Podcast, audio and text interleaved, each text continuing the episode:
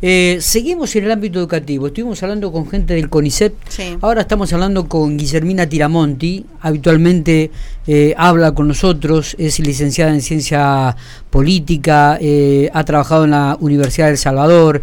Es máster en educación. Es una pedagoga. Es un referente a la hora de hablar en el ámbito educativo. Guillermina, ¿cómo le va? Buen día. Buen día, ¿cómo están? Yo bien, gracias. Bueno, feliz año, creo que es la primera vez que hablamos en este 2024, ¿no? Sí, efectivamente. Bueno, Guillermina, arranca un nuevo ciclo lectivo en el país, con una serie de conflictos enorme, con una situación social que también es este, muy agobiante. ¿Qué mirada tienen sobre este nuevo ciclo lectivo, Guillermina? Bueno, yo diría, este, por un lado, las esperanzas, las expectativas de que podamos empezar a trabajar para cambiar el declive de la educación. La educación este, ha venido en un declive desde hace más de 20 años y este, necesitamos empezar a tomar aquellas medidas que nos permitan enderezarnos. Y creo que este, una de ellas es, eh, bueno, se está preparando un plan de alfabetización porque sabemos que la escuela produce también analfabetos, no solamente que no, no cumple con sus funciones, sino que este, al no poder eh, transmitir a los chicos de los primeros grados la lectura y la escritura, finalmente esos chicos se transforman en alfabetos.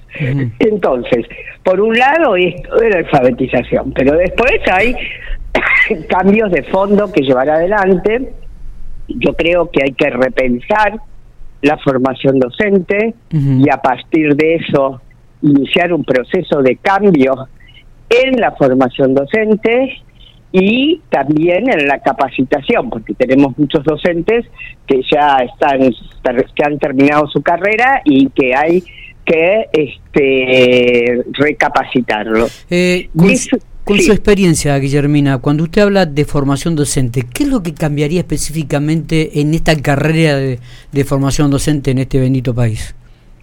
Bueno, este, creo que, creo no, estamos en un mundo muy, muy diferente del mundo de hace 40, 50 años. Yo creo que uno de los desafíos de la educación es pensar nuevamente en qué mundo vivimos y qué tienen que aprender y cómo tienen que aprender los chicos. Y en base a eso, intervenir en los profesorados, en los institutos de formación docente. Los chicos de hoy no aprenden como los chicos de hace 50 años. Son chicos digitales, permanentemente en contacto con los medios eh, digitales están bombardeados por los medios digitales y por lo tanto su atención, su curiosidad, su modo de acercarse al conocimiento y aprender es diferente. Y tenemos que registrarlo para poder tener una escuela acorde con este siglo. este, y junto con eso, creo que este, hay que eh, empezar a generar una carrera docente, una carrera docente que transforme al docente en un agente bien pago, pero a la vez con exigencias a lo largo de su carrera, no solamente exigencias en el momento de iniciar la carrera docente, sino también con exigencias a, lo largo de la carrera, pero considerando que debe ser bien pago porque cumple una función central en una sociedad. Este, así que yo entraría por ahí. Está bien.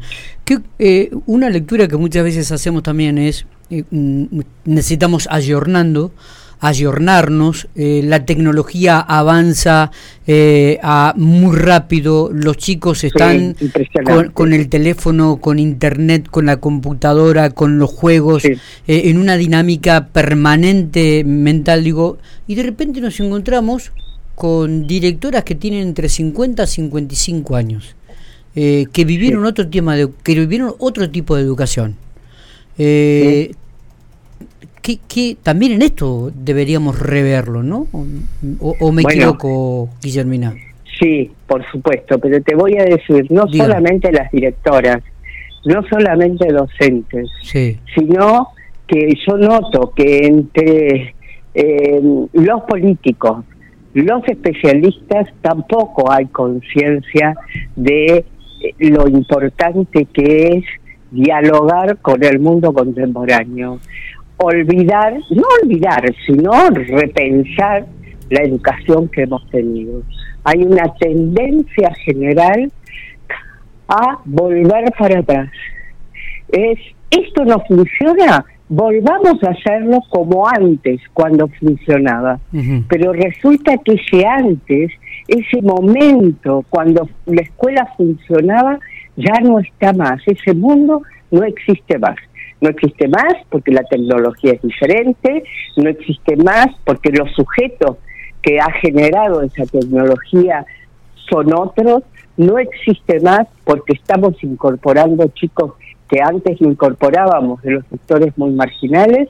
En la Argentina hay una marginalidad que no existía antes, en el sentido, no es lo mismo la pobreza que la marginalidad atravesada por la violencia, por el narco, etcétera. Entonces, ese mundo es diferente y no tenemos más remedio que abordarlo. Y creo que si lo abordamos con cierto optimismo podemos conseguir este una un modelo, nuevos modelos pedagógicos que hagan que todos los chicos aprendan y puedan disfrutar de la nueva cultura. Eh, he leído y usted ha manifestado que la educación seguirá el camino de deterioro si sus élites habla usted en cuanto a la economía académica, social y política, no consideran que la educación de la población es importante para concretar sus propios intereses. Perdón, no te oí. Digo que he, leído algunas definiciones suyas en una nota que, que le habían hecho, donde decía que la, la educación seguirá el camino del deterioro, si, si las élites, tanto económicas, académicas, sociales y políticas, no consideran que la educación de la población es importante para concretar sus propios intereses. efectivamente, efectivamente. Vos fijate que en la Argentina vos no tenés nada más que un discurso retórico en favor de la educación, pero no tenés una preocupación importante sobre qué aprenden los chicos y sobre nuestro fracaso en la educación.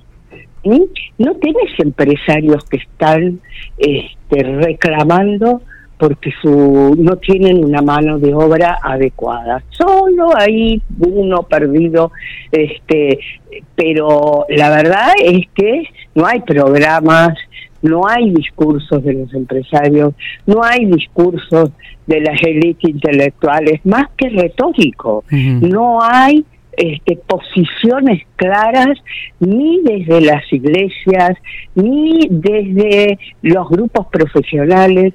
Hay una cosa que vos decís, bueno, pero a lo mejor este país cree que puede salir adelante con sin educación o con muy pobre educación o lo que yo además creo es que esas élites piensan como un padre nada más. Bueno, mi hijo va a una escuela privada y entonces, ¿qué problema hay? Ahí aprende bien y bueno, el resto no aprenderá. Como si lo que pasa con el grupo, con el conjunto de los chicos, no tuviera impacto sobre las posibilidades de esta sociedad y de este país. Está bien. Eh, ¿Sigue pensando que el, el, nivel secundario en el país expulsa a la mitad de sus alumnos?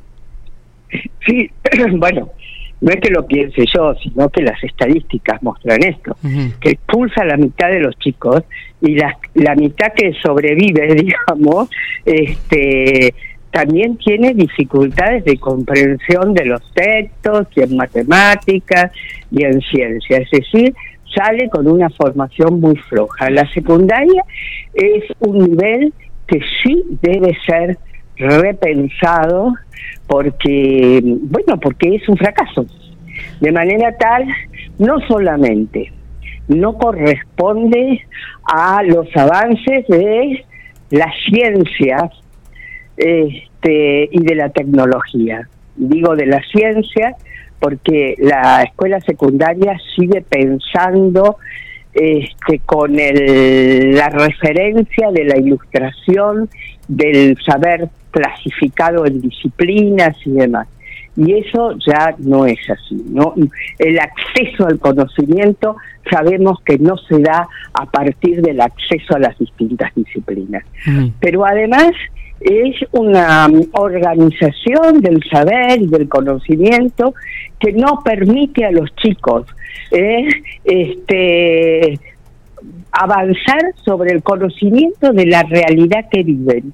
Y además son chicos que acceden a Internet y ven que así la, la realidad está entramada, está es compleja y no puede accederlo a través de esas disciplinas.